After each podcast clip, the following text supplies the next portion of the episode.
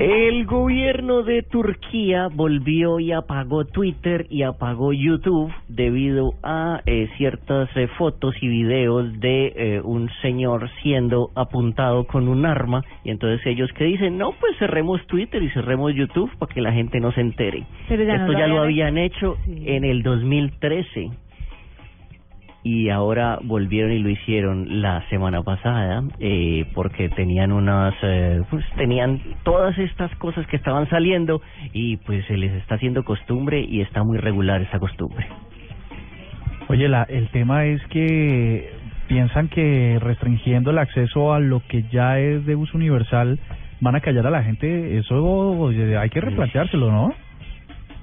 Hay muchas otras cosas de video muchas otras lugares donde poner fotos muchas cosas o sea, eso es imposible Sí, no, ya esa, esa estrategia de, de bajar el switch eh, ya pasó a otro mundo porque la... Sí, y esto eso, eh, esa estrategia como de papá, de ah, pa callen ese baile o les corto la luz. Y uno a ver y sí.